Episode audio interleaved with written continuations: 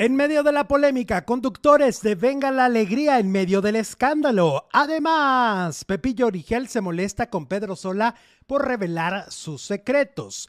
Por si fuera poco, el podcast de María Requenel arde con sus confesiones sobre Sergio Andrade.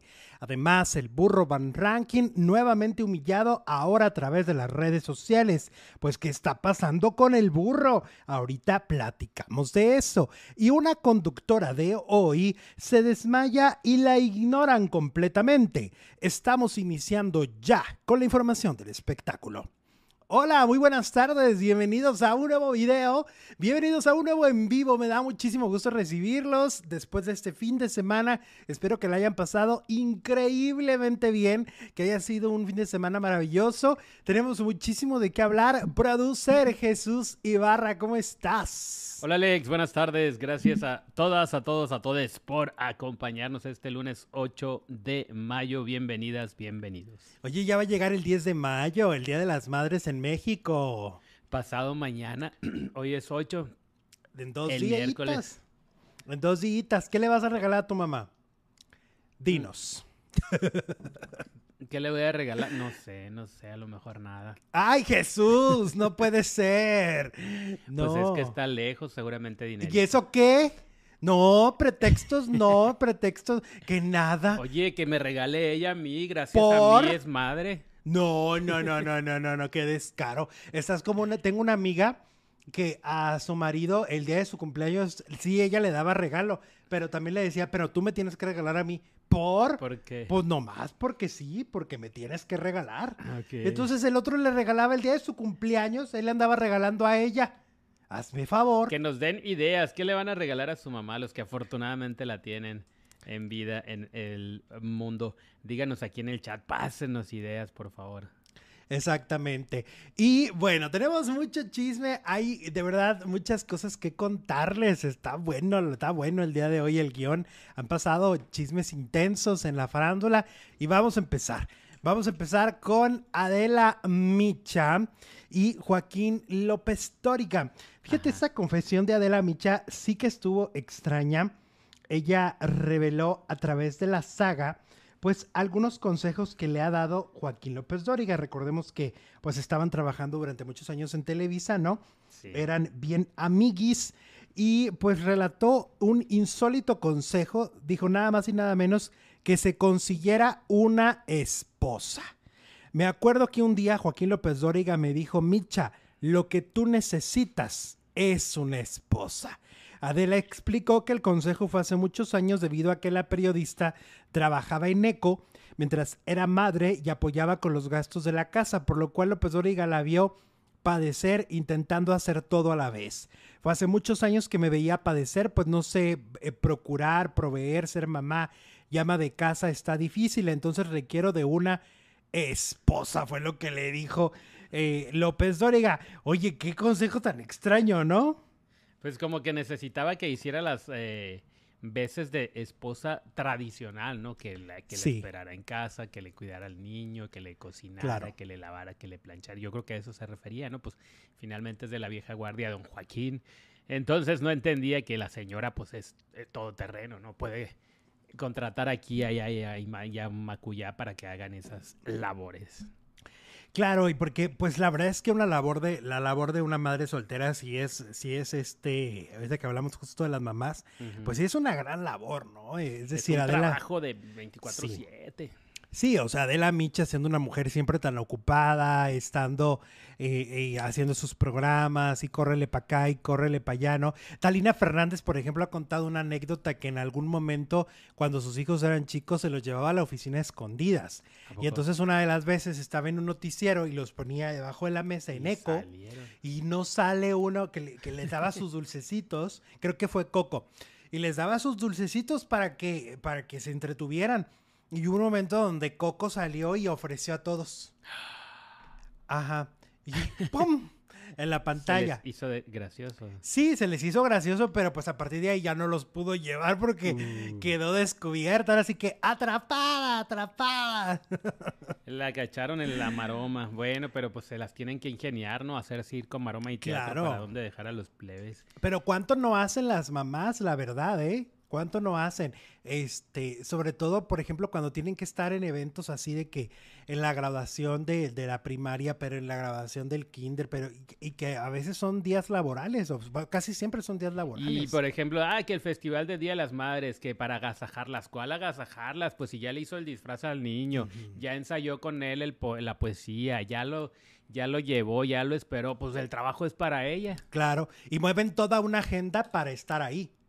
O sea, si, si tienen que hacer esto, pero lavar ropa, pero eso, no, pues se tiene que poner pausa, ¿no? No, la verdad es que las madres, eh, solteras o no, las señoras que, que, evidentemente se hacen cargo de sus hijos, es impresionante, ¿no? Dice Chabelita, el trabajo en casa jamás se acaba y no pagan por él. Ah, ya me salió Doña Lucha aquí. Doña Lucha. pero tiene razón. decía Doña Lucha, los hijos son mi cruz. Pero tiene razón, ¿no? Porque luego los caballeros que en los matrimonios dicen, ay, no, es que ella no hace nada, ahí está en la casa nomás. Eso es mucho. Dice Chuve Castro desde entonces el coco dándole dolores de cabeza de la Oye, no, pero pues sí, las, amas de casa de verdad es impresionante. Oye, la cabeza que tienen para ah, que hacer de comer diferente todos los días, porque los maridos a veces son bien mamilas y dicen, otra vez pollo, otra vez carne, otra vez pescado, ¿no? Y, tienen que estar siempre haciendo todo así, o sea, planeando todo, ¿no? No, mis respetos para las amas de casa por supuesto. Que, así que bueno, ese fue el consejo de Joaquín López Doriga a Adela Micha. una vieja. Recuerden que estamos en vivo, recuerden que estamos completamente en vivo. Nos ayuda muchísimo con los me gusta, nos ayuda también mucho los super chat. Eh, a los que nos ven grabados, nos pueden ayudar con super estrellas y también, super gracias, perdón, y las estrellas en Facebook. Ese super gracias como que nunca nos han mandado, ¿no? Sí, sí nos mandan. Sí.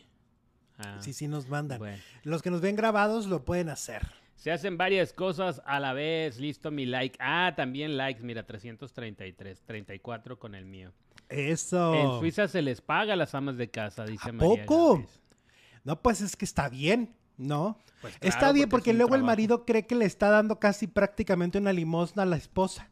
Ay, pues yo te hago el favor de darte el dinero. Te di mi apellido y con eso te conformas, desgraciado. Oye, pero, ah, pero pues es que hay, ahora todavía hay muchísimas señoras que sí les planchan, que sí les lavan, que les hacen de comer, ¿no? Que también eso ya debería ser medio, medio parejón, ¿no? El asunto. Y lo más cruel es cuando una, la esposa se lo plancha y la amante se lo arruga. Ay, Jesús, ya parece Jenny Rivera tú. Oh, Sal de ese espíritu, Jenny Rivera. Oye, que estuvo muy presente en mi vida Jenny Rivera el fin de semana. Estuve viendo un documental del, bueno, un video del Gruscri con un super amigo de la Jenny y cómo desató secretos de doña Jenny Rivera, que en paz descanse. ¿A poco? Eh, ¿Y qué contaba? Pues ir. Contaba, por ejemplo, que eh, cuando se casó Gloria Trevi la invitaron. Ajá. Entonces iban en un, eh, pues como buena mujer, no se tardó mucho en arreglarse en Monterrey. En Monterrey fue la boda, ¿no?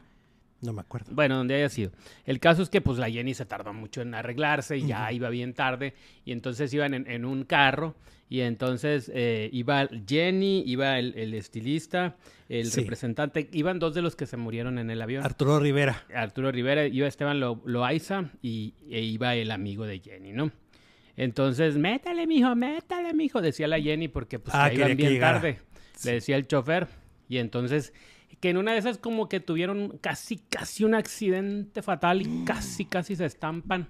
Órale. Y entonces la Jenny, ya cuando pasó el susto y todo, porque sí estuvo muy fuerte, la Jenny les dijo a todos, oigan, ay, qué feo morirse en bola, ¿no? Qué feo morirse todos juntos. Que como que se quería morir sola ella. ¡Ah, caray! Y pues no, no se le concedió. Y no se le hizo. Se murió en bola. Ajá. En el avionazo. En bola. Ay, Dios. Yo sí me quiero llevar a varios conmigo. No me quiero morir solo. Ay, Jesús. Siempre en bola. ¿Por qué me dejan solo en ese Ay, no, no, no, cállate. No te creas, no. Yo solito. No, cállate. ¿Cómo llegué? Oye, pues bueno, pues vámonos con más chisme. Ahora vamos con Lupita D'Alessio, que este fin de semana se presentó en la Ciudad de México. Le fue súper bien en un concierto que tuvo.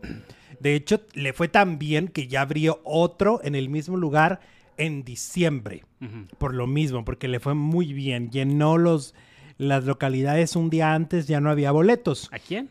Lupita D'Alessio. Ah, mira, sí sirve el decir, ay, ya me voy a retirar. Claro. Ay, es una estrategia buenísima.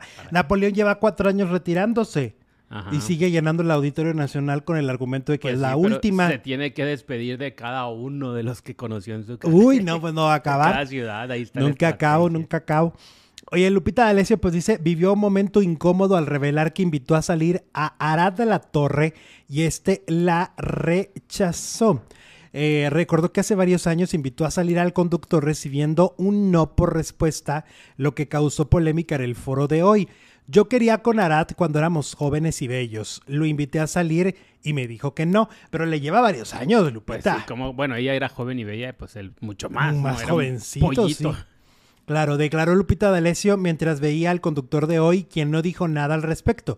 Lo que parecía ser un momento gracioso se vio opacado por un silencio incómodo por parte del conductor y las risas nerviosas de sus compañeras y compañero, siendo Raúl Araiza quien lo tomó, le tomó la palabra y con sentido del humor aseguró que la declaración de Lupita D'Alessio le rompió el corazón. De inmediato la cantante dirigió su atención a Raúl y en un tono más tranquilo lo tomó de las manos para decirle, tú viniste después, tú eres él para siempre. O sea, como que diciendo, pues órale, faldilludo. Pero yo creo que hará también a lo mejor por respeto a la esposa, ¿no?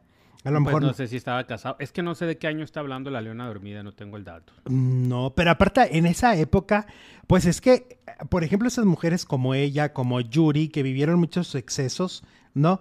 Eh, pues muchas veces los hombres sí las rechazaban porque las veían en condiciones, pues, mm, ¿cómo, cómo explicar, no? No, en los... Mira, Arad tiene 48 años, pues tiene casi la edad de Ernesto. O, a ver, ¿cuántos años tiene Jorge D'Alessio? Podría ser... Más bien, ¿cuántos tiene Lupita? 69. Ah, ok. Jorge D'Alessio tiene 48, eres de la edad de su hijo. Ah, pues con razón. Pero pues Lupita hasta se casó con uno, yo creo que más joven que Arad, ¿no? Pero por dinero. ¿Eh? Pero por dinero, acuérdate. Pues por lo que haya sido, pero se casó con él. Y además era gay. O se casó con él. Pues dijo que, que él probó, pero no le gustó. no, pero acuérdate que ella después, reveló, ella reveló que la noche de bodas, Cristian, del que estás hablando tú, este, la sacó del cuarto de la habitación. Te me vas, que ahí viene. Le dijo, te me vas, Leona. Órale, a dormir a otro lado, Leona dormida. ¿Eh? Ahí viene otro leoncito. Y, lo, la mandó al auto, durmió en el auto, en el hotel, en, en, el, en el auto. Fíjate nada más qué curioso la personalidad tan aguerrida que siempre ha mostrado Lupita D'Alessio y cómo en, la intimidad de su hogar era dócil y tonta, porque la verdad, oye, que te saquen en tu luna de miel de tu habitación para dormirse con un hombre, Es, a mí me parece que ahí, o sea, Lupita no tenía autoestima, evidentemente, ¿no? Y entonces... Pero aparte andaba en muchos excesos, ese, ese era su gran problema, ¿no? Sí, Sí, ella en ese momento cuando se casó con Cristian, Lupita estaba en uno de sus peores momentos emocionales, ¿no? Entonces te vuelves una persona pues súper vulnerable porque es una persona enferma. O sea, tenía alcoholismo, drogadicción, etcétera. Y pues totalmente enferma Lupe, este hombre aprovechándose de ella, ¿no? Le sacó dinero, la humilló, la, este, creo que se intentó golpear a a César, ¿no? Al menor. Entonces, Arad de la Torre tiene la edad, la edad de, su hijo Jorge de Alessio. Entonces, eh, pues yo creo que Arad, pues dijo, esta señora, pues no, siéntese señora, ¿no? Porque pues, pues ya, le O sea, le lleva casi, no, le lleva 21 años. Le lleva 21 Y le dijo, yo pago el hotel. Dice Oye, tenemos super chat Johnny Walker. Ah, se me antojó como que una copia. Dice, hola a todos faranduleros, yo sí dejo súper gracias cuando no los veo en vivo. Me gusta cuando Alex dice, ¿me entiendes? Que ya casi no lo dice. Oh, pedazos. Ah, ok. Muchas gracias. Pues es que vamos cambiando de, por temporadas, ¿no? Las frases que se ponen de moda. De alguna manera y uno en chaborruco tiene que entrar. Gloria Rhodes nos manda dos dolarotes. Feliz inicio de semana a todos los faranduleros. Gracias, Glow. Esa época de Lupita se me imagina a una época de la Guzmán, dice Chabelita. Ah, que también la agarraron infraganti con la Guzmán. Y pues que decían que ellas dos no también intentaron una relación. Eso se llegó a decir, ¿no? Que Lupita y Alejandra en su momento, imagínate, las dos vivían infiernos y juntando sus infiernos. Pues otro infierno. Ay, Dios mío, qué difícil, qué cosa. ¿no? Sí, no me lo quiero imaginar. Ay, Jesús, deja, deja de estar de sarcástico, Jesús, ¿eh? Oye, vámonos con eh, Mari Boquitas. Mari Boquitas pues tiene un programa que se llama En Boca Cerrada Y a lo, largo, a lo largo de estos primeros cinco capítulos nos ha ido contando cómo conoció a Sergio, cómo se fue envolviendo en el mundo de Sergio, cómo él la fue envolviendo. Recordemos que ella es una situación muy diferente. Yo creo que ella es, sí, punto y aparte, porque ella era la esposa por muchos años, fue la esposa de Sergio, ¿no? Hasta que llegó a Lynn. Este, entonces, em, Mari en el capítulo 5 Híjole, qué capítulo. Yo creo que hasta el día de hoy ha sido el capítulo más fuerte de lo que va el podcast. Porque, bueno, todos están muy fuertes. La, la primer golpiza es muy fuerte. Pero cuando ella se embaraza, ¿no? Le. Se lo dice. Él le dice, pues que, que, que tiene que entender que no es momento para embarazos, que no es momento para tener hijos. Y entonces le dice que van a ir a Monterrey a arreglar una cuestión de una propiedad que le va a vender la mamá de Gloria Trevi. Sí. Y después le dice, y nos vamos a pasar a Houston, ¿no? Y en, este, y en Houston, ella pensó que la iban a checar, ¿no? Que la estaban checando por su embarazo. Eh, ella no dominaba el idioma, ella no dominaba el inglés. Entonces, al llegar ahí, la expareja de Sergio, que era su asistente personal, se encarga de llenar el papeleo y le dicen, pues aquí siéntate, te vamos a sedar. Ella era una menor de edad, no sabía, no tenía idea de lo que involucraba el tema del embarazo. Ella pensó iba a una revisión, pero realmente iba a un aborto. Y entonces ella lo narra de una manera muy... Em, a mí me parece muy fuerte porque ella tiene una voz como muy dulce, ¿no? Sí pero lo que está diciendo es muy, muy duro, emocionalmente muy duro, porque además es una mujer a la que después le tenía que estar cuidando los chamacos que tenía con otras mujeres, ¿no? Y ella cree, sin tener la certeza, porque nunca supo qué procedimiento le hicieron, que tal vez ahí le, la lastimaron, algo hicieron en su cuerpo, porque ya no pudo tener hijos. Pero no sabe si es eso o las golpizas que le rimaba Sergio. O el, método anticonceptivo de la Coca-Cola. Ella le, hacía lavados con Coca-Cola. No, pero eso no es porque Sergio las obligaba todas, según dice ella, a hacerse lo mismo y muchas salieron embarazadas. Pues prácticamente solo ella y Liliana Regueiro no tuvieron hijos. Todas las demás tuvieron hijos. Eh, Sonia, Gloria, eh, Marlene, Karina. Karina, las hermanas de la Cuesta, o sea, las que duraron más tiempo tuvieron hijos, menos Liliana y Mari. Este, híjole, la, la, narración es desgarradora, Jesús. Sí, está muy fuerte, está muy, muy, pues para una niña, lo que era Raquenel, María Raquenel, pues que ella pensaba que le iban a hacer un chequeo, ¿no? Ah, sí. Ah, pues qué padre, ¿no? Pero no, era para otra cosa más fea, más fuerte. Y, luego todavía después, o sea, con todo y las náuseas, porque cuando te sedan, cuando son operaciones ambulatorias, pero te han sedado, es, eh, eh, tú te quedas con muchas náuseas. Y entonces ella todavía eh, él, le, da como un premio una hamburguesa enorme con papas y refresco. Y ella todavía con el pensamiento de no puedo vomitar esto porque me va, me va a golpear, o sea... Me va a hacer comérmelo. Me va a hacer. Entonces es, es, muy, muy fuerte. Ah, que ni Aileen tampoco. no, pero yo hablo de las que estuvieron ya muchos más años. Aileen estuvo poco tiempo. Pero fue la esposa. Eh, sí, fue, la, esposa. Pero sí, estuvo poquito. ¿Y cómo se casó con Aileen? ¿Ya estaba divorciado de María Raquenel o fue vígamo? No, sí se divorció. Se divorció. Y luego después se casó con Sonia. Después, de, Aline. De Aline, de Ah, ok.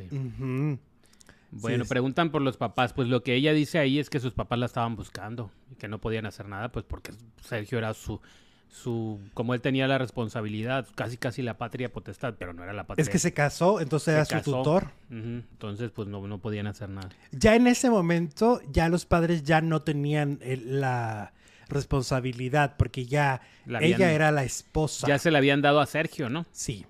Ese fue el problema. Ajá. Ella dice que en ese momento, por lo que ha investigado, era legal ese tipo de prácticas, ¿no? Que lo que le hicieron en Houston. Eh, por eso fue específicamente Houston. Em, luego, en internet acaban de revivir la que me parece a mí la entrevista más honesta referente al tema de Sergio Andrade dada por Lucero. Revivieron este tema. Hay una entrevista que eh, Gustavo Adolfo Infante le hizo hace algunos años, cuando era la época de Mañana es para siempre. Él la entrevista en, compañía de, de Cadena 3. Y es la primera vez que, que, Lucero habla del tema mucho más abierto y dice y confirma que efectivamente su madre fue quien se encargó de, de hacer que los planes de Sergio se truncaran. Según lo que narra Lucero, pues fue por su hermano, que siempre la ha adorado y por algo tiene nuestra relación padrísima, Lucero y, su hermano. Y él, eh, ya ves que antes pues podías descolgar el teléfono a, Este, si estabas, por ejemplo, en la cocina y estabas hablando por teléfono, alguien podía levantar el teléfono en la sala y oír tu conversación. Sí, porque era una sola línea telefónica, ¿no? bueno, en unas oficinas sí, pues en una casa una sola, ¿no? En una casa, pues sí eran. Entonces el hermano levanta el teléfono y escucha a, Sergio, no tanto con temas, por lo que entiendo, no tanto temas sexuales, sino le decía, mira, cuando ahora ya cumplas, cuando llegues a cumplir los 18 en unos años, porque pues Lucero era una niña, cuando cumplas este 18 años, el mundo va a ser nuestro, el mundo será, este, vamos a hacer muchas cosas juntos. Y le dice Gustavo, dice, entonces estamos hablando que pudo haber sido el clan Ogasa Andrade. Ah, ok. Y le dice, imagínate, le dice Lucero, claro, le dijo, porque a los 12 años tú haces tonta a cualquier niña. Dijo, y entonces, evidentemente, mi mamá en ese momento, cuando, cuando el hijo le va y le dice, mamá, oí esto, ella le dice, ah, claro, por eso Lucerito está rara, por eso tiene como este, actitudes que no están bien, este señor está loco, etcétera, y ella se hace cargo y es sabido por todos que doña Lucero León se encargó de que nunca más quisiera acercarse, que sí lo logró, que sí lo intentó. Después de que ya cuando ya tenía 19, 20 años sí lo intentó. Pero, pues, ya andaba con la Trevi, ¿no? Exacto, pero ya Lucero tenía la edad, ya era una mayor de edad, ¿no? Ya estaba, ya era una mujer adulta. Eh, y aún así, su mamá todavía, su mamá estuvo con ella hasta que se casó con Mijares. Pues sigue. ¿Te acuerdas que las fuimos a ver, los fuimos a ver a Chihuahua? ¿Y, quién estaba ahí? Doña Lucero. la sigue cuidando. Eh, eh, aplaudiéndole, ya, ya desde otro, desde otro ángulo, pero aplaudiéndole a su hija y estando ahí para ella, ¿no? Como sobre todo siento que la acompaña en los palenques, que es un ambiente, ya vimos que hasta me la desgreñaron a mi lucerito, es un ambiente pesado. Entonces como que la mamá va y es que los hijos nunca les van a dejar de interesar a las mamás, tengan la edad que tengan. Y cuando esta señora, doña Lucero León, a mí me parece que que la, industria le debe, le debe una disculpa.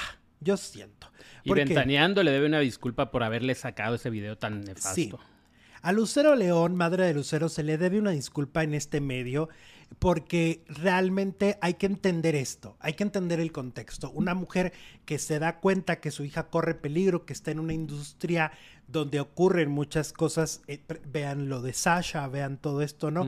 Donde era como normal, nadie levantaba la voz, todo lo veían como algo cotidiano, nadie levantó la voz por Mari, ni por Gloria, ni por Aline, ¿no? Y las vieron pasar al lado de un hombre mucho mayor, las vieron desnutridas y nadie decía nada.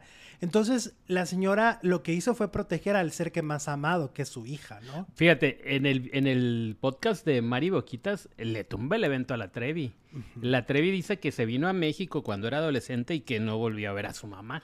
Y ahí dicen y, Mari Boquitas dice que doña Gloria Ruiz iba y supervisaba cuando estaban ensayando, cuando, que, iba pasando con la carrera de su hija en, en Boquitas Pintadas. Entonces es como que sí estaba, como que sí sabía por lo menos. Y hacía tratos con este. Sí, con Sergio Andrade, que le quería vender una casa. Ajá. Y, que, y además Gloria era mayor que, que Mari. Era, ¿Es mayor? Es mayor. Ok. Ajá, es mayor, como tres años. Ok. Ajá. Entonces, híjole, la verdad es que un ejemplo de haber, de haber protegido a una hija en medio de estos monstruos que se pudieron aparecer se llama Lucero, Lucero León. Les guste o no, ¿no? La hayan juzgado o no la hayan juzgado, para mí esa señora merece todo mi respeto. Y ahora que estamos en el, en el mes de las madres, un, un, reconocimiento a doña a Lucero León, a la mamá de Tatiana. Ay, Diana Perla, que no sabes un encanto de ser humano. Diana Perla es No sabes. También como la maltrató el patán del... De Andrés. De Andrés Puente. La, la, mamá de Yuri también, porque aunque también tenía, la mamá de Yuri tuvo este lado oscuro de sobreprotección y todo, pero finalmente fue quien sacó adelante la carrera de Yuri y finalmente también la protegió, ¿no? Entonces, nada, yo creo que estas mamás merecen evidentemente un reconocimiento. Bueno, vámonos con el, eh, burro Van Ranking, que resulta que, oye, mi burro no, ya no la ve venir, ya no la ve venir el pobre. Lo rechazó Ricardo Salinas Pliego, dueño de TV Azteca. Este... Yo digo que eso es un veto. ¿Quién se va a arriesgar a, contratarlo en televisión azteca si el mero jefe lo está mal mirando y le está diciendo tú no, burro? Tú no, muchas gracias, no quiero ir. No quiero entrevistas, burro. Ajá, porque el burro le dijo que fuera a entrevista, ves que el burro tiene su canal. Ah, sí que lo quería entrevistar. Y le dijo que no, le dijo que no, este, Ricardo Salinas, que ya ves que aparte el tío Ricardo es tremendo, ¿no? Tremendo en redes.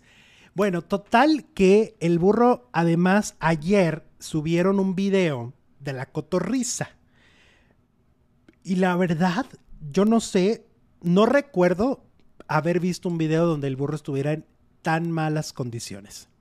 O sea, estaba muy borracho. Ah, ok. Pero muy borracho. Ellos mismos hasta hicieron burla y le, y le decían que era como el borracho incómodo, ¿no? Los de la cotorriza. Pues no tan, era más bien su compañero pues sí, porque pues ellos son sus anfitriones, ¿cómo le iban a decir? Ellos como que nomás se reían, trataban de, hacer que el momento fuera, que el programa fuera divertido. Ah, porque yo pienso que hay un momento, una línea muy delgada, donde el borracho resulta que no es divertido, es hostigoso, es fasti, ¿no? Entonces, ella, e, e, el burro, este, la verdad, a mí me dio pena a mí me dio mucho pena porque, mucha pena porque no tiene 20 años. O sea, no, es como, ay, pues ahora se le fue la onda, ¿no? Pues sí, pero cuando te emborrachas, si tienes 20 años, parece que tienes 10, y si tienes 50, parece que tienes 20, o sea, sí. Te desinhibes y haces las tonterías que seguramente hizo este señor. Sí, pura tontería decía, no, o sea, de repente no, no, podía hilar sus ideas, no podía dar un punto de vista, porque acuérdate que la, la cotorriza se basa en anécdotas que la audiencia cuenta. Entonces de repente cuentan anécdotas muy fuertes. Las clásicas. Ajá, cosas hasta de, pues de que, ay, de que, que mi primo, que no sé qué, me metí con mi primo y que no sé qué, y eso contaban. ¿Quién se metió con su primo el burro? Pues no, las anécdotas, en las ah. anécdotas, el público. Y luego, y luego también estaban fumando de, la marihuana. Sí. De la green. ¿Cómo? De la verde. La verde, ajá. Aquí no se dicen nombres. Este, estaban este... que se puso de pechito el burro, ¿es cierto? Pues sí. Sí. Sí, sí. pero aparte, era muy impactante verlos consumir, verlos alcoholizados, verlos así este, a mí en lo personal me sacó muchísimo de onda. O sea, sí fue algo que yo no había visto. Eh, siento que, que el Internet sí es permisivo, pero siento que hay algunos que ya están cruzando líneas. Pero es que aparte, bueno, si está diciendo que lo corrieron y ninguna justificación le dieron y vemos esto, pues ahí está la, ahí está la bel. ¿Por qué, verdad? Sí, porque si llegaba así a miembros, ¿no? Si llegaba en esas condiciones. No se está ayudando nada él mismo. No, no, no. Al contrario, el público está entendiendo a través de sus actitudes, ¿no? Luego, por ejemplo, él dijo que los programas de espectáculos son una mierda. Y yo decía, pues así que tú digas, mucha cosa muy cultural has hecho, burro. Pues la verdad es que no, burro. Pues desde el calabozo. El calabozo era un programa donde dos personas, dos hombres, decían una bola de estupideces durante dos horas con irreverencia, sin aportar cultura, sin aportar a veces ni entretenimiento, porque solo se entretenían entre ellos. Sí. Entonces, pues ahora sí que, perdóname, pero pues tu programa ese sí me parecía que era un poquito más caquita, la verdad, con todo respeto con todo respeto, porque si así se refiere a los programas de farándula, y luego decía el compañero que estaba al lado, decía, es que amargo llevarse ese pan a la boca después de hacer programas de chismes. y después, pues, mm, pues no sé qué es más amargo, si ver que tu compañero está totalmente ebrio a tu lado, ¿no?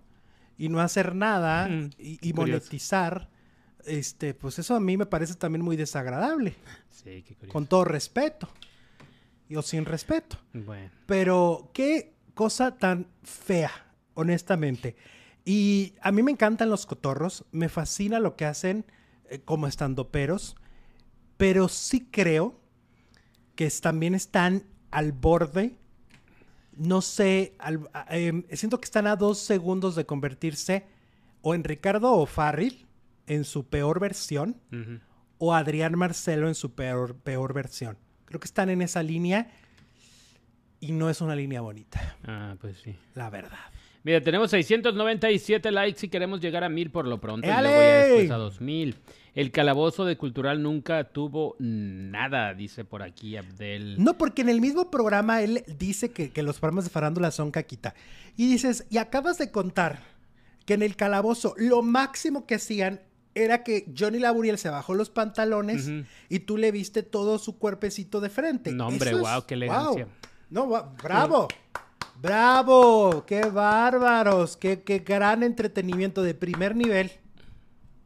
De primer nivel. El en el calabozo trataron mal a uno que murió. Se me fue el nombre, dice Abdel. No sé, no, no recuerdo ese episodio. Pues humillaban a Sammy. A Sammy, humillaban a Ahí empezó Sammy, ¿no? Sí. Claro. No vean esos programas de vulgaridades, dice KG, como la cotorriza, mala influencia. Tú muy bien, mi KG. Pues sí. Pero bueno. La verdad no es hay que... decir que no lo veamos. no, cada quien puede ver porque estamos hablando de entre el mundo de adultos. Pero, eh, eh, pero creo que se están pasando, como diría mi Lupe Dales. A mí también me salió un comercial en el en vivo, mi ganso. ¿Quién sabe? ¿Qué Ahorita salió un comercial. Ah, sí. Sí, lo que pasa es que algo está cambiando en, en, YouTube, Están, las reglas cambian como en Big Brother. Ay, que también estuvo en Big Brother. No, hombre, qué cultura. Ay, no, no, qué bárbaro, burro. ¿Y miembros al aire qué? Y miembros al aire. O sea, toda su vida, aún teniendo casi 60 años, sigue hablando de las partes íntimas de la gente, ¿no? Eso es lo gracioso. Y, sigue y, además su psicología en los programas, o sea, su comportamiento es como si tuviera 16 años. Bueno, pero simplemente exhibirse en estado inconveniente en un programa, pues... Oye, que por cierto, el burro en este programa comentó que hace algunos años había un memorándum en los pasillos de Televisa que decía que la única persona que podía fumar en los foros de Televisa se llamaba Jorge Ortiz de Pinedo. Wow, no, pues qué favor. Y entonces, y ahora, o sea, como esto está hablando de 80s, 90s, ¿no? Cuando ya ves que en los 90s él era el gran comediante de Televisa y como ahora, pues tiene un problema durísimo de algo que en su momento algo que en su momento hasta no sé lo presumía soy el único claro. que darle algún tipo de poder o algo ahora pues seguramente lo está lamentando. Sí o sea él se sentía súper poderoso no así de yo puedo fumar y los demás eh, sí. Ajá, y mira. Bueno, no sabemos si lo hizo, yo nada más lo solté al aire, pero. Pero yo creo que sí, porque para que estuviera en un memorándum era porque no le podían decir nada, ¿no? O sea, tú lo veías pasar con su cigarro y tú no podías decirle como productor, oye, no dejes, oye, aquí no se puede fumar. Para eso había un memorándum, ¿no? Y Verónica, Verónica fumaba. Verónica también. Fumaba hasta en los programas, bueno, no en. Se veía en los comerciales, ¿no? Y mira la hora. También habla No puede ni hablar.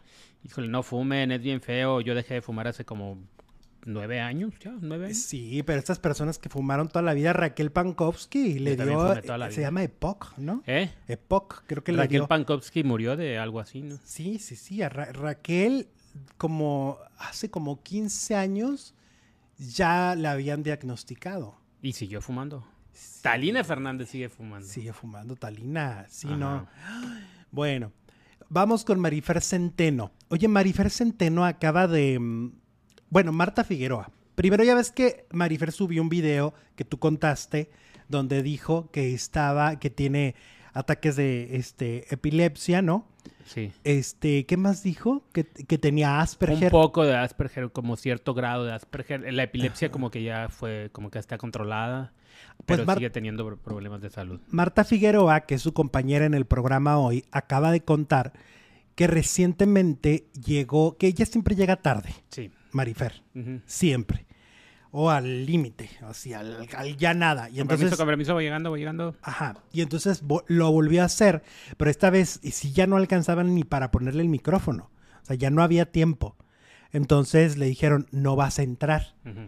Pues le afectó tanto que se desmayó. Ok, la ansiedad del estrés. Ajá, se desmaya. Pero Marta Figueroa, que es como cuenta las cosas, dice, lo peor es que nadie la auxilió. Porque ese día iba Paulina Rubio al foro. ¿Y tú por qué no la auxiliaste, Marta? que, que, era, que iba, andaba el, capitán este, el, América. El capitán Albores, ¿no? Y que decía, tráiganle algo, agua, algo, pobre mujer, levántenla de ahí, levántenla. Y nadie, porque todo el mundo estaba pendiente de que ya iba a llegar Paulina Rubio. Él, nomás dirigiendo la obra, tráiganle, pero en lugar de ir a levantarla. Oye, les valió el desmayo. que casi prácticamente le pasaban por encima así de, espérate, manita, con permiso. Espérate, viene Paulina. Ajá. Ay, qué feo. Qué feo los del programa hoy, ¿no? Pues sí, qué desconsiderados con mi pobre Marifer. Pues sí. Todavía que bailes lee la suerte y todo. Bueno, no la suerte, la, la, firma. Te lee la firma y te dice cómo te va a ir, algo así, ¿no? La personalidad. Ah, la personalidad, ok. ya, tú firmas en un papel y ella te dice... Exactamente. Regrésate a la, a la primaria. No sabes escribir. Listo, muchas gracias. 797 likes que queremos llegar a mil, pero no. Pues. Venga, ayúdenos. Oye, y también tenemos encuesta, mira. A ver, hay que eh, motivar para que voten por la encuesta. 2141 votos. ¿Crees que Pedrito Sola hizo mal en revelar secretos de Pepillo Origel? 21 por, 80% eh, dice que sí, que sí se hizo mal. Y el 20% dice que no, que está bien, que nos siga nutriendo de las intimidades de Origel. Eso.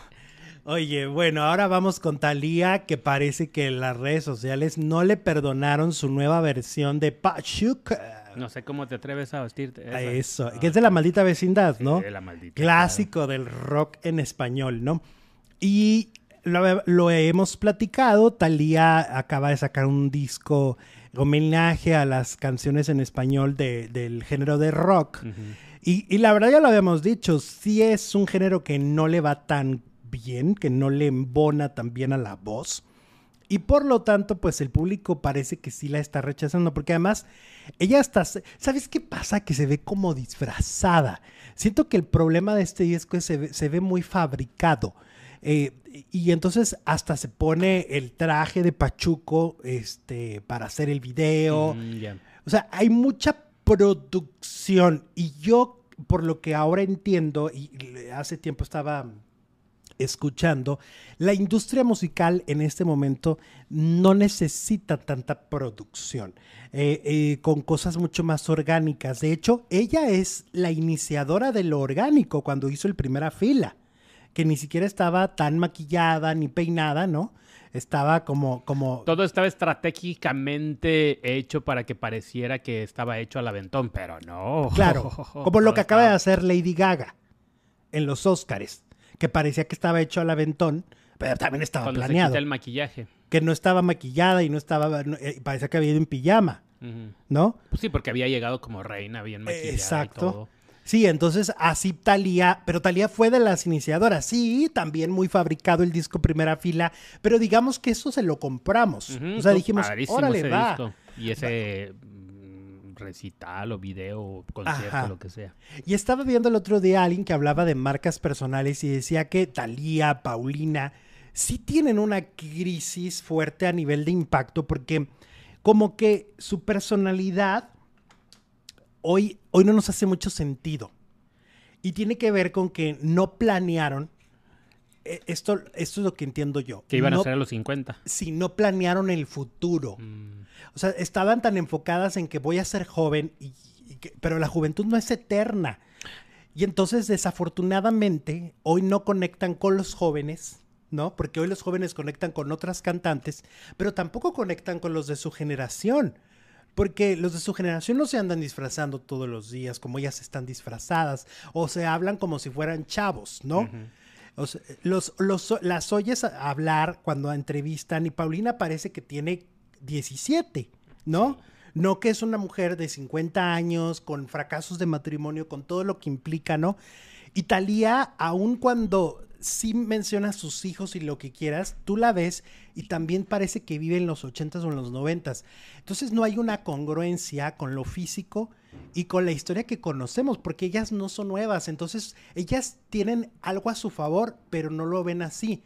Su generación creció junto con ellas. O sea, su generación se sabe sus edades, sus amores, sus desamores, sus cosas, porque crecieron a la par, ¿no? Por eso es generación Timbiriche. Sí. Pero no se comportan así. Entonces, yo creo que por eso le critican tanto Pachuco, porque está fabricado porque, y porque no va de acuerdo a.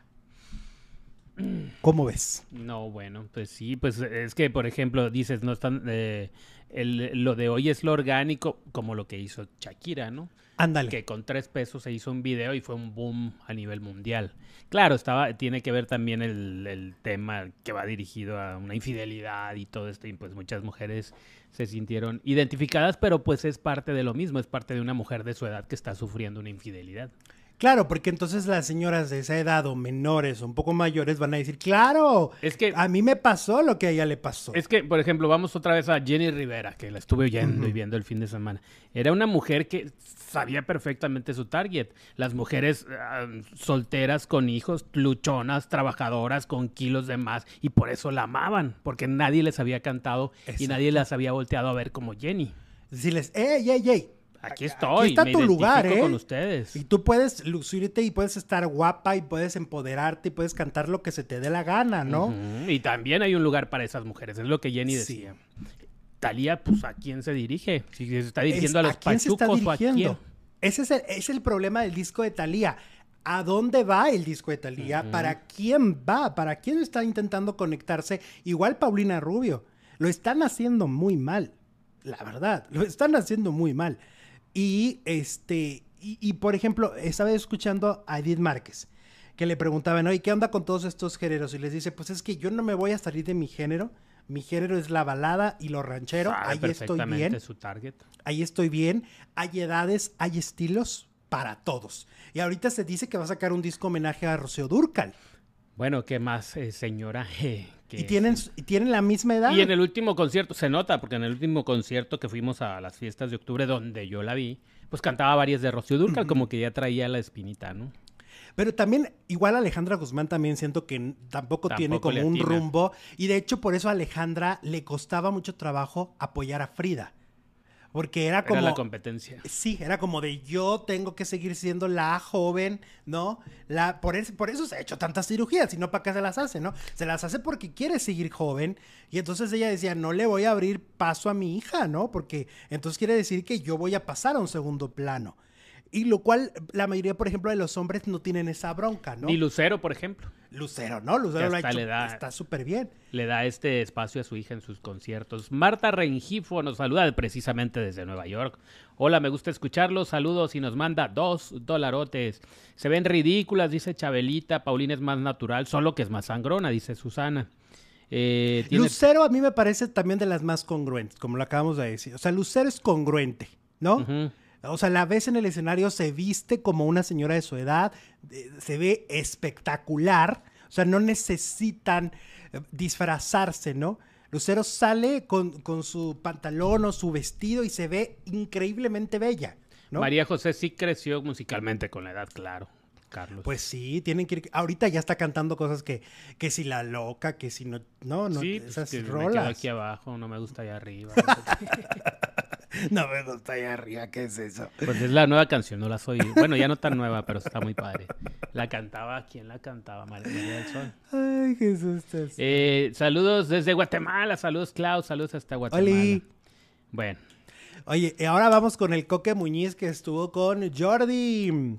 Estuvo en la entrevista de Jordi, el Coque, y pues ahí narró cuando fue lo, de la, lo del himno nacional, que ahora ya es, bueno, pasa siempre cada fin de semana, ¿no? Pero en aquel momento fue, histórico. Él fue, el, él fue, el, primero, el iniciador. Él fue el primero, el primero. El socio fundador del club de los que se equivocan cantando el himno nacional mexicano. Exactamente. Y bueno, pues recibió en aquel momento el que considera el mejor consejo de su padre, eh, Marco Antonio eh, Muñiz. Dijo, como fue la ocasión en ese evento deportivo, tuvo que pagar una fuerte cifra de dinero como multa por su error. Ah, mira, desde aquella época se pagaron unas multotas. Ajá, la duda que teníamos el otro programa. Y por lo que dices, es una multa grande, ¿eh? Dice, me tocó subir desde el asiento número 4 hasta la salida de Plaza de Toros y son 800 escalones. Me salté una frase. Ah, ok, como que llegó cansado al escenario, por eso se le olvidó. Este, me salté una frase, pero la inconsciencia de tomar las cosas a la ligera como yo hacen daño. Em, de acuerdo con el coque, él no se había dado cuenta lo que había hecho mal aquella noche, hasta que comenzó a escuchar a las personas chiflarle y abuchearlo. Pero para ese momento lo único que podía hacer era continuar con la entonación y al final tanto como su padre se fueron en silencio hasta llegar a su casa y reflexionar. No vas a contestar nada, no vas a hacer ni un comentario ni, ni excusa, te equivocaste y vas a ofrecer una disculpa y no vas a hablar con nadie, le dijo su papá. Y pues pagó además una multa de un millón de pesos. Y una disculpa, sí pidió disculpas a todo el país. Sí. Y un millón de pesos. Hoy es mucho. Un millón de pesos en aquellos, de aquellos años. De aquellos años. Pues lo debía haber cantado. Es que eso lo debería de pagar el boxeador que estaba invitándolo, ¿no? Por ejemplo, el Canelo, en aquellos tiempos José Alfredo, José César Chávez. Pero les pagan un sueldo, ¿no? ¿Les pagan por ir a cantar? Sí. No creo que vayan gratis. No sé. Pues de ahí pagó la multa, pero no creo que haya cobrado un millón de pesos por ir a cantar ahí. Pues una multota, ¿eh? Es una gran multa. Que ahorita que hablábamos del pasado y de dinero, hay, una publicación que pusieron en, nuestro grupo en Facebook sobre los precios de los palenques e, en el 2000. Fíjate, todavía en el 2007, el boleto más caro en un palenque era de mil pesos mexicanos. Y ahora, yo creo que a veces no es ni siquiera el más barato en un palenque, los mil pesos, ¿no? Ahora ya son seis mil, cinco mil, cuatro mil, ¿no? ¿Cómo han cambiado las cosas? Y por ejemplo, Maribel Guardia cobraba como 200 pesos. Maribel Guardia. Ajá. En primera fila. Y ahora Maribel ya ni buscó al palenque. es que muchos de los que antes cantaban en palenques los dejaban cantar en palenques, ya no. Sí. Pues dicen que Verónica Castro hizo gran parte de su fortuna cantando en palenques. En los palenques. Que la, que la manager, que era esta Fanny Chats, le dijo así de, mija, véngase a los palenques y ahí es donde va a sacar lana. Y mira, ni cantaba. Y los llenaba. Y los llenaba. Y los llenaba porque tú querías ver a tu estrella de televisión, ¿no? Pero aparte, pues la simpatía de la de Verónica Castro, pues no la tenía ninguna. Y las canciones estaban bien chilas. Chiquilla pero picosa. Macumba. Macumba. Ajá. Y bueno. ¿Cuál otra? ¿Cuál otra cantaba? Bueno, las de las novelas, las este novelas. Pedacito es Desesperado. Este pedacito es tuyo, se llama. Ay, mi pedacito es tuyo. Este pedacito es tuyo. Ajá. Rosa Salvaje, soy yo. Sí. También se equivocó el chavo en la pelea del Canelo. Oye, no, bueno, ya sería escándalo, ¿no? Dice Mercedes. Ay, no, ¿a poco? No, pues no, yo creo que sería. Se volvió a equivocar en la pelea del Canelo. Pero no. Uy, uy, uy, Al parecer, no. Oye, tenemos encuesta. Tenemos encuesta y la encuesta dice que mm, ¿Crees que Pedro Sola hace mal en revelar secretos de Pepillo Origel? 79% dice que sí, 21% dice que no, que le siga.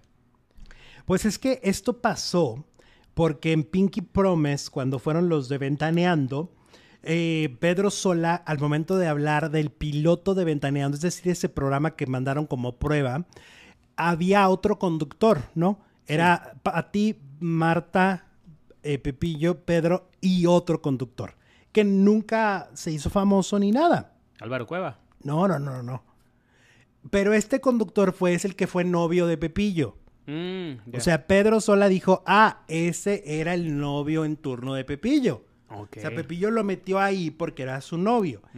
Eh, y bueno, pues ahora ya Pepillo habló del tema. Dijo, a mí no me cae bien Pedro porque anda hablando cosas que no debe de andar diciendo. Yo ya le dije, eh, a mí no me importa lo que digan. ¿Tú crees que a esas alturas del partido me va a importar que hablen de mí? Dice Pepillo. Todo, todo lo que quieran, digan, hagan lo que quieran. Mira, yo ya voy de salida. Ah, caray. Dice Pepillo.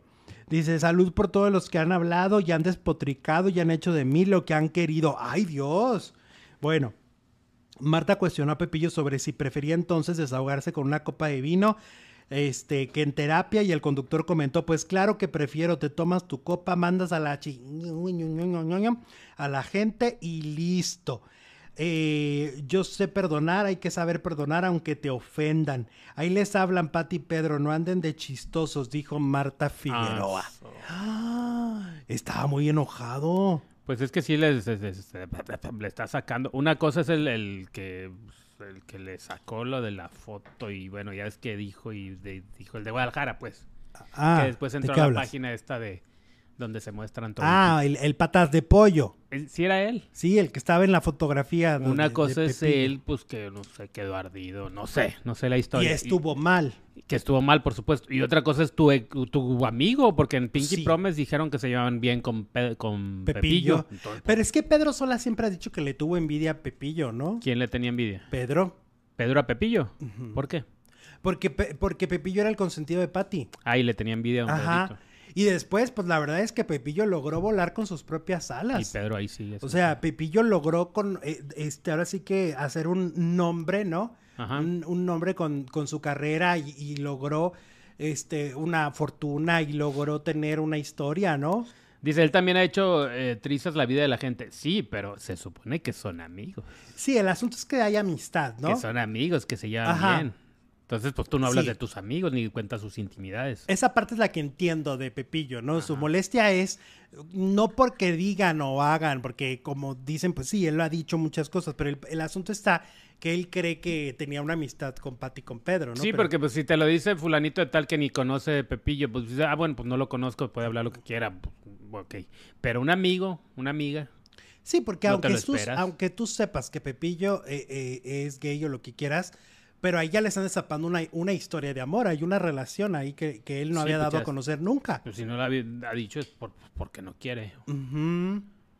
Ups. Ups, sí, se te va a armar, Pedrito. Cuando te vea Pepillo, te va a reclamar. va a haber deschongue. Queremos llegar a mil likes y estamos a punto en este momento. de Eso. arriba, por favor.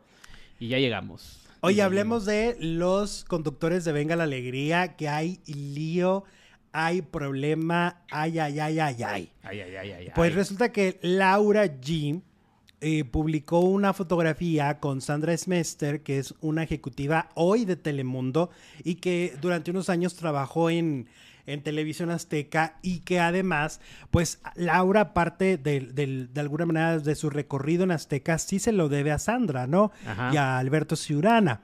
Y entonces, pues ella sigue siendo muy amiga de Sandra y de eh, Dio Lluveres, ¿no? Del productor de hoy de Telemundo y que antes era de Venga la Alegría. Y publican estas fotografías y el asistente personal de Patti Chapoy, Ernesto Hernández, le dice, ¿dónde está el respeto y la lealtad a la empresa que te da de comer? Ese es el mensaje que Ernesto le manda a Laura G, que cabe destacar, Laura G nunca ha sido bien vista por ventaneando. Pues no, si todo lo que dijeron de ella cuando entró a la empresa. Sí, no les, no les cae bien.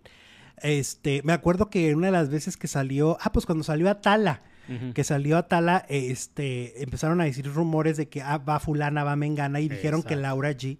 Dijeron, no somos estúpidos, ¿cómo creen que la vamos a traer aquí?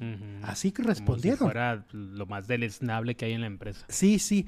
Y bueno, pues Ernesto Hernández publica esto. Después, fíjate, alguien le contesta, pues la verdad muy bien, y le dice, a ver, déjame nomás quitar el cintillo. ok. Le dice, ay, don Ernesto, y no se puede tener amigos aunque trabajen en otro lado. Se me hace que usted confunde la gimnasia con la magnesia. Este comentario se me hace bastante válido de Lili Cortés, que, le, que le está diciendo, pues finalmente son amigos, ¿no? Los amigos, pues cambias de empresa, pero pues muchas veces tú te llevas con alguien con que trabajas hace 10, 15 años, ¿no? Por supuesto. Y Ernesto Hernández... Aparte, fue su jefa, le dio la oportunidad también pues sí, si son amigas, ¿cómo van a, ¿por qué van a dejar de ser amigas? ¿No? Bueno, Ernesto le responde, ay, doña Lili, amigos se pueden tener, pero échele coco. ¿No le parece una provocación después de todo lo mal que la señora Smester habla de Azteca que le dio de comer? Tiene razón y yo soy mal pensado, pero dicen, no hagas cosas buenas que parezcan malas. Ahora, yo referente a este mensaje que Ernesto Hernández pone, pues yo nunca he visto que Sandra hable mal de TV Azteca. Yo lo que he visto es que todo ventaneando la han denostado, la han hablado mal de ella, la han insultado a lo largo de todos estos meses. En realidad, a ella, voy a ser honesto, díganme en dónde, porque yo nunca he visto un tweet, yo la sigo en redes sociales, ella me sigue en redes sociales, y yo nunca he visto un tweet, y menos una entrevista. Ella es una ejecutiva, ¿no? Una ejecutiva que tiene el comportamiento de una ejecutiva y se comporta, me parece a mí, de forma muy exacta y correcta. Los que se le han ido a la yugular son ellos. claro. ¿No? Si en lo privado ella llegara a hablar cosas de Azteca, pues eso ya es en lo privado. Pero Ernesto Hernández dice que ella habla mal, pues ¿dónde? ¿No? Que lo muestre. Porque yo no he visto una entrevista ni un tuit. Y yo creo que Laura allí, y no voy a ser ni abogado del diablo porque siento que aquí, pues no hay nada que juzgarla. Ella puede tener los amigos que quiera en las televisoras que le dé la gana. ¿Sí o no? Claro que sí. Afirma. ¿Qué es eso? Bueno. Bueno, pero no fue lo único que causó revuelo este fin de semana de conductores de Venga la Alegría, ya que también circulan estas imágenes desagradables de Sergio Sepúlveda, donde se le ve en un concierto en, eh, de Gloria Trevi. Eh, fue, fue, a ver palenque. Fue a un palenque a ver a Gloria Trevi y en el palenque hizo lo que aquí siempre decimos que es una cosa muy desagradable. Pararse y, y taparle a los demás que están atrás, ¿no? Yo, yo la verdad últimamente me pregunto dos cosas cuando voy a los conciertos. Una, si hay asientos, ¿para qué te paras todo el show? ¿No? Se supone que si hay asientos es porque ese concierto se puede disfrutar desde tu butaca, ¿no? Dos, el celular. La gente siempre está con el celular y nunca voltean a ver al artista en vivo. A los que están grabando el concierto. Sí, que todo el concierto están grabando, ¿no? No te puedes atravesar porque el teléfono lo tiene las dos horas, dos horas y media. Son dos cosas que yo no entiendo. Son costumbres muy extrañas que se han ahora este, arraigado. arraigado. En nuestro Y entonces Sergio Sepúlveda es justamente lo que al menos nosotros sí rechazamos, que es ponerse de pie y taparle a los de atrás. ¿Y sabes por qué? Porque muchas veces van señoras, ¿no? Que se cansan, obviamente no pueden estar todo el tiempo de pie como todos los demás, ¿no? muchas veces te toca ver a... Así que ya siéntese, señora. Pues es que sí, es cansado, porque ya súmale lo que esperaste. Si te fuiste en, metro, pero te fuiste caminando, te vayas ido como te hayas ido, tú súmale todo ese cansancio, llegas y tú fuiste a ver un concierto y tú pagaste por una butaca, no para que una persona te tape. Entonces, este Sepúlveda está tapándoles, al parecer también los empujaba porque bailoteaba que estaba y cinco minutos y tiraba la mano para los lados. Y en el pelo suelto. Y que en el pelo suelto también bailó. Se las sabía todas el Sergio Sepúlveda. Que en el, en el pelo suelto estaba muy bailador. Ajá. Y que entonces les daba roces con el cuerpo, o sea, los empujaba. Ah, ok. Entonces llegó un momento en el que la persona que se está viendo va y le dice, por favor, te puedes, este, te puedes sentar. No, porque salgo en Venga la Alegría. Y miren cómo respondió. Le gritaba y, le, y lo que pasa es que le escupió sin querer. Ah, ok. O sea, como ¿Quién que... es quién? Sergio. Sergio. Le hablaba muy cerca y en el video se ve cómo, cómo le, le salpica saliva y el hombre se tiene que limpiar la ah, cara para limpiarse la saliva de Sergio Sepúlveda. Y entonces ahí empezó Eso está en el video, sí, claro. Y ahí empezó el agarrón. Este, nosotros lo vivimos en Monterrey, mm, en el concierto de Yuri, con unos borrachos que estaban enfrente. Y te acuerdas que hasta un señor decía, ya mejor voy al baño porque ya no puedo ver nada. ¿Te acuerdas que nos dijo? Sí, no, no sí. No, pero es que hasta los de la fila de atrás hacían este eh, coro y ya siéntense. ¡Ya siéntate! Así grita uno cuando no se quiere. ¡Ya siéntate! Sí. Y, es que se alcoholizan. No sé si Sergio estaba alcoholizado. Sé que sí le gusta la fiesta. Sé que sí le gusta el vinito. Yo lo tuve a un lado a él en el concierto de Miriam Montemayor que dio en el Lunario hace poquito. Mm.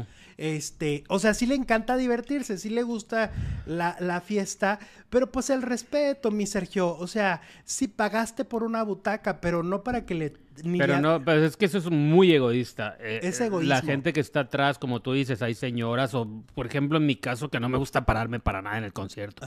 Cuando se paran, pues no me paro. ¿No? No, no me paro.